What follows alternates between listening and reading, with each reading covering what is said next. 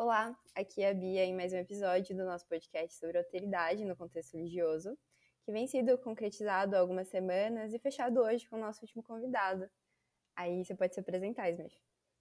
Oi, eu sou Felipe Alves, vulgarmente conhecido como Smith, que é o meu nome artístico, barra nome social, barra nome de guerra, o nome que, que eu uso aí quando eu tô na rua. O Smith, ele não falou a coisa mais importante, que é que ele é ateu. E a gente vai abordar bastante algumas questões em relação a isso.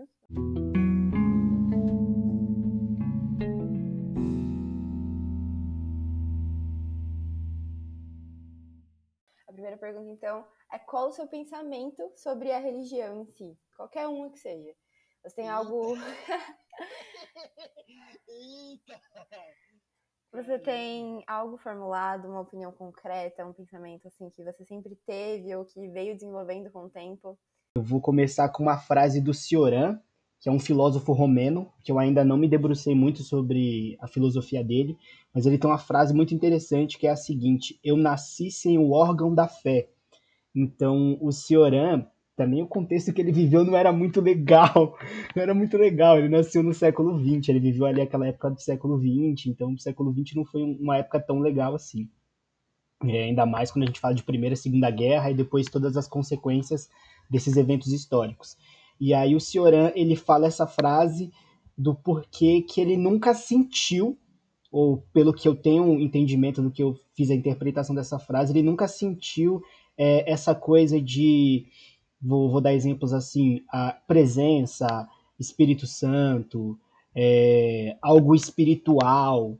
Então, pegando assim pelo Cioran, eu vejo que eu também nunca senti é, algo assim, algo místico, algo transcendental, mas nesse âmbito do religioso e do sagrado. Você é o tipo de pessoa que, sei lá, tá numa mesa assim, existem pessoas cristãs ou de outras religiões, você meio que tenta convencer elas de que elas estão meio alteradas por estarem acreditando em algo que elas não conseguem enxergar ou algo assim? Você é esse tipo de ateu ou, ou não? Depende do caso e depende do tema. Por exemplo, ah, se for falar, por exemplo, ah, Deus criou homem e mulher, ou Deus não criou o homem para ficar namorar com homem, ou mulher namorar com mulher, ou essas coisas mais sociais, aí talvez eu opine. Mas em relação, assim, no, no geral, eu não, não tenho mais comprado essas brigas, já que o ateísmo é uma não crença, eu acho que o ateísmo ele não tem que ser militado, assim, não, não que as pessoas não possam se, se juntar para estudar sobre ateísmo, estudar sobre filosofia, estudar sobre biologia, porque é, depende. Então, vou, vou colocar um ponto aqui, não sei se é uma pergunta futura, mas tem ateu, por exemplo, que acredita em astrologia, que acredita em algumas coisas místicas. Eu já sou um ateu que não acredita nada que, que, que é material. Para mim, o fim da existência é, é na matéria, não tem nada além da matéria. Então, por exemplo, é, essas coisas que seriam mais como sentimentos, é, essas coisas seriam de ordem psíquica, mas essas coisas só existem porque existe o corpo, existe o cérebro, existem as relações sociais. Então eu fico na matéria. Para mim não, não, existe nenhum tipo de, de força nesse sentido espiritual, místico, essas coisas não. E aí, em relação a querer desconverter as pessoas, eu acho que isso é um movimento que as pessoas fazem, tem um, um nome de um efeito, que é o efeito mola. O efeito mola é quando você conhece algo muito novo, e aí você acha que isso é a resposta para tudo, ou que isso é a verdade, e aí você é como se fosse uma mola que estava carregada de energia, e aí você começa a querer espalhar isso, difundir isso, e aí depois, conforme o tempo vai passando, essa mola vai perdendo energia e você vai ficando mais tranquilo, mais suave. Então, por exemplo, eu vou, não fui ano passado que a gente estava de quarentena, mas 2019 eu fui no terreiro da mãe do amigo meu, que ele me chamou para para a festa de Cosme e Damião. É, eu já fui na, na igreja, quando tem algum evento na igreja, alguém me chama, eu posso ir.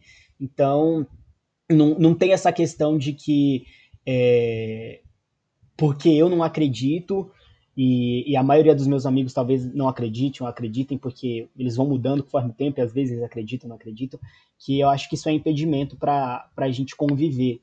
Acho que a religião deles proíbe a eles, não proíbe a mim. Igual a minha não crença, digamos assim, ela proibiria a mim e não a eles. Então tem que saber que a minha crença ela faz sentido para mim, ela significa para mim, para minha comunidade, é, para as pessoas que estão ao meu redor e que eu não posso impor isso. Então acho que um, um dos, dos meios do ateísmo seria é, não, não militar. Eu acho que o, o, as pessoas têm que chegar ao ateísmo até por si próprias, sabe, através de, de reflexões delas próprias. Isso não quer dizer que a gente não possa debater, por exemplo, o pensamento científico, o que, que a ciência é, o que, que a razão é. Isso já é, já é outro debate que às vezes chega no ateísmo. Mas uma coisa que eu não acredito é que ateus sejam pessoas mais inteligentes por serem ateus. Você pode pegar, se você for pegar pela história mesmo, a maioria das pessoas eram religiosas e o pensamento delas, seja da filosofia, na ciência, na matemática, engenharia, enfim, na arte, é muito belo e é muito bonito. E eles estão ali fazendo aquilo com uma proposta de, de conexão com o divino, ou do porquê esse saber eles conseguem ou eles atingiram por causa de relação com o divino. E outra que eu também sou, sou cético, não quer dizer que eu seja agnóstico, mas eu tô, tô sempre aberto a experimentar as coisas que estão surgindo. Então eu não sou um cientificista. Então, ah, se, se a ciência não falou que, que, é, que é isso, então não vale. Não, eu acho que, que tem que ter tem que ter esse limite aí, meio kantiano, não sou kantiano, mas a gente tem que saber que tem um limite da nossa razão, um limite das coisas que a gente possa compreender.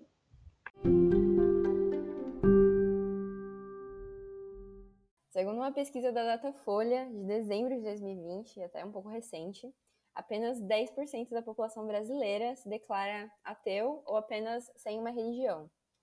Esse dado tem algum efeito para você na prática? Assim, você sente que de fato todo mundo ao redor acredita em alguma coisa, faz alguma coisa por conta dessa crença e você fica ali meio de fora? Como que é esse sentimento para você? Você acha que é uma coisa que tem efeito mesmo? 10% é muita gente, eu não esperava isso, não esperava menos. Um 5, 6, 3, sei lá, tá crescendo. Eu já vi antes, quando eu fui pesquisar mais, porque o que devo ter começado a desacreditar assim lá pros. Tenho 22? Lá pros 14. Então já tem mais de 7 anos aí, por aí. É. Uh, eu acho que, que a, que a religião influencia as pessoas e eu não vou admitir se essa influência positiva ou negativa, porque depende da religião, depende das outras forças, digamos assim, das outras influências que essa pessoa tem. Então, depende da comunidade onde ela vive, da classe social, é, da etnia, do gênero, da sexualidade. Então, quando a gente vai separar assim em recortes, em grupos, tudo isso influencia a ser em quem a gente é. Então, não dá para a gente escapar muito de, de algumas coisas. A gente aceita e fala, beleza, né? Se isso eu posso mudar, eu posso, se eu não posso, eu não posso. Então, é, o, o que, que é engraçado, por exemplo, quando eu vejo alguns ateus fazendo alguns comentários referente à religião, é pegar muito, por exemplo, na parte negativa, na parte de alienação, ou, por exemplo, de que está iludindo as pessoas, de que está roubando dinheiro, mas se esquece que a religião é algo oferece uma moral, oferece um norte para as pessoas. Então, por exemplo, a, a, todo mundo da minha família, fora o meu irmão, é religioso. O meu primo, ele é frei. Então, ele fez crisma, fez tudo e agora ele é frei. É, uma tia minha é testemunha de Jeová. Então, estão dentro do cristianismo, vertentes diferentes, mas eles estão dentro dessa questão dessa, dessa moral, desse, desse pensamento cristão. Isso me influenciou. Isso fez com que eu desenvolvesse uma moral, desenvolvesse uma ética, uma forma que eu me coloco perante ao mundo. Só que eu acredito que também, digamos, essa, esses ensinamentos eles podem ser ensinados através de outras óticas.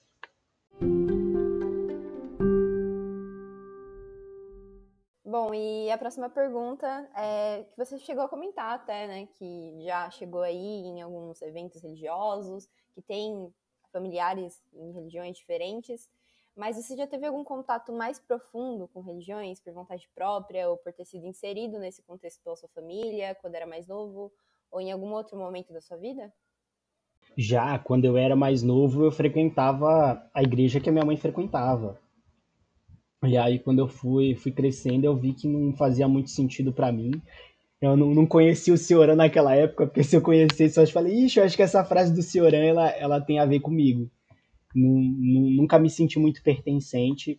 a, a esses espaços, é, não, não no sentido, ah, não faz sentido, ah, é bobo, só, só não casou, sabe? É igual quando você, deixa eu ver aqui uma coisa que, ai, pão de mel, pão de mel e pão de queijo, agora eu vou ser esculachado, mas eu não gosto de pão de mel e de pão de queijo, eu não acho ruim, eu só não gosto, então... então, eu sempre faço metáfora com comida. Quando eu tô perdido, eu falo, vou fazer metáfora com comida. Então, tem coisas que, que eu não gosto de comer, e não é porque eu não gosto de comer que, que são ruins. Às vezes eu como pão de queijo, pão de mel, mas não é, não é tudo aquilo. Sabe quando a pessoa come pão de mel e fala, nossa, pão de mel é muito bom, é, pão de queijo é muito bom, pão de queijo com uma... Então, de... um amigo meu, ele, ele come pão de queijo com requeijão. Ele fala, isso é a melhor coisa do mundo. E aí eu como assim, eu falo, é, gostosinho, é tudo bem, é, alimenta, então não vai. O meu negócio é o cuscuz. Você botou um cuscuz na minha frente, aí eu falo, essa é a melhor comida que tem. Então, então, então vem desses lugares de, de não identificação. Eu acho que a, não só a religião, mas quando a gente, por exemplo, lê um livro, assiste um filme, é, como eu sou artista, eu vou sempre para arte, ou para arte ou para comida. Eu vou fazer metáfora nesses dois lugares. Mas a arte é um lugar de, de identificação. Então, por exemplo, eu gosto das coisas, ou eu gosto das obras de arte que eu gosto, porque ou eu me vejo na, naquilo, ou eu consigo sentir o que aquela pessoa fez. Então, por exemplo, meu autor favorito, que é o Kafka, quando eu leio as coisas dele, quando eu vou ler a biografia dele e pesquisar sobre ele, eu falo, ah, eu consigo entender o que ele sentiu. Seja porque eu senti coisas parecidas, seja porque eu sou uma pessoa humana. Igual que uma pessoa humana, a gente, a gente se, se comove quando, quando vê alguma cena de tragédia, alguma coisa pesada. Então, vem desse lugar de, de, não, de, de não me sentir pertencente a esse lugar. E assim, você sente que existe essa pressãozinha, assim, tipo, quando falam que é só uma fase, que em algum momento você vai acabar abrindo os olhos, ou algo do tipo? Ah, menina, isso daí essa pressão tem porque, digamos que essa é, é a norma, ou esse é a, é a corrente de pensamento hegemônica. Então, isso vai acontecer, por exemplo, vou dar uns exemplos aqui, é, de lugares que eu, que eu, que eu não estou incluído, mas, por exemplo, você vai falar com uma pessoa que é bissexual ou pan, e aí vão falar dessa questão de, ah, você não se decidiu. Ou vão falar disso de uma pessoa que faz tatuagem. Tem, tem, tem, tem-se outros, outros lugares assim, outras formas de se viver que não estão dentro dessa, dessa questão hegemônica, de outras práticas, de, de outras culturas, de outros pensamentos, outras filosofias, que as pessoas falam, não, mas isso é uma fase. Ou então, por exemplo, é, quando você é mais novo e aí você está mais engajado politicamente, aí você quer ler alguma coisa, quer começar a se posicionar, aí a pessoa fala, não, mas você pensa isso agora que você é novo, quando você for mais velho, você vai pensar de outro jeito, de outra forma. Então eu acho que, que, que vem de vários lugares, isso não é só uma questão religiosa. A gente é, tem uma certa, uma, um, uma série de regras não escritas de como o ser humano tem que ser, de como o ser humano tem que se portar. E, e, conforme a gente vai destoando, tem pessoas que destoam mais, destoam menos, elas vão sentindo uma certa forma de, de repressão ou isolamento, e em outros casos são bem piores, são, são ridículos, no caso de, de matar, de perseguir, e aí são coisas muito grandes. Então, sim, sinto sim, sinto sim é, é, essa, essa pressãozinha esse negócio de que, que ah, é, é o diferente, é, é o diferente, é o estranho.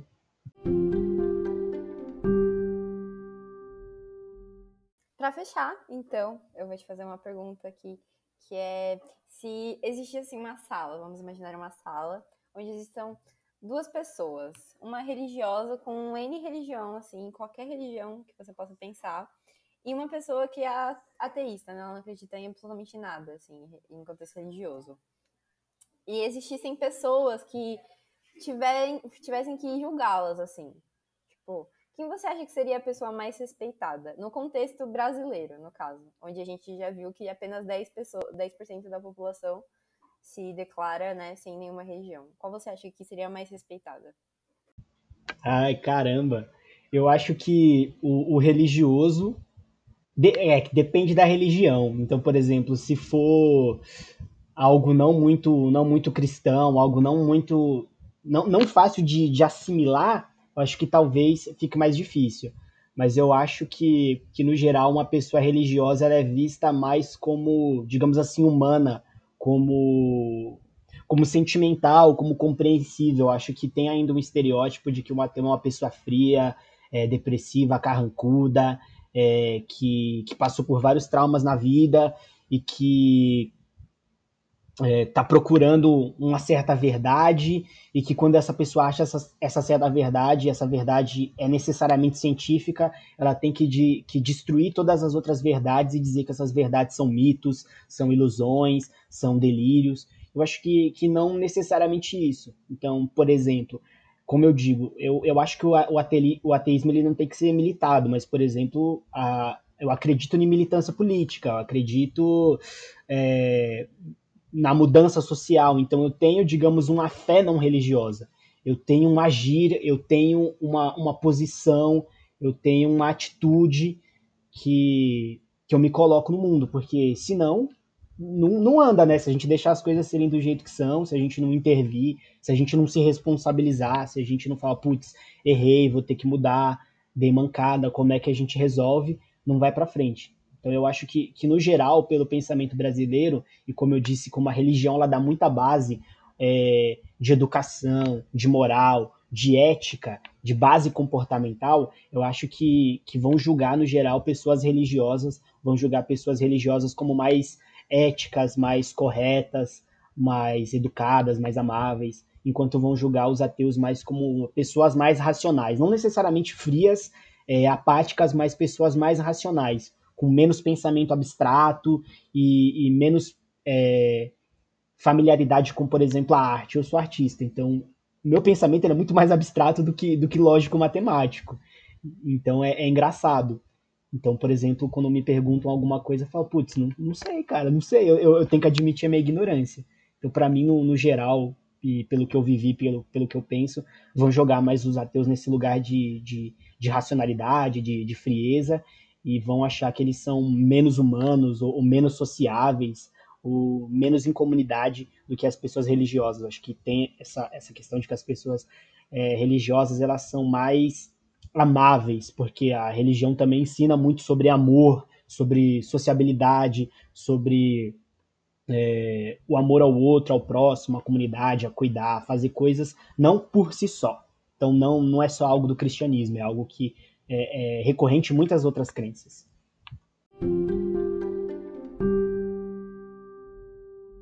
Muito obrigada, foi muito especial ter você aqui, muito legal toda essa bagagem que você carrega em relação ao conhecimento, então foi realmente com certeza muito produtivo pra gente. Então, obrigadão, foi maravilhoso participar do, do projeto, sucesso aí para todo mundo e vamos estar tá sempre estudando, sempre entrando em contato com o outro, porque através do outro a gente se conhece. Queria dar um abraço aí para os meus amigos aí, povo do Axé, meus amigos adventistas, pessoal católico, pessoal muçulmano e afim. Tô aí com todo mundo. Se vocês quiserem me chamar para festejar, para comer, adoro comida, só não gosto tanto de pão de queijo e de pão de mel.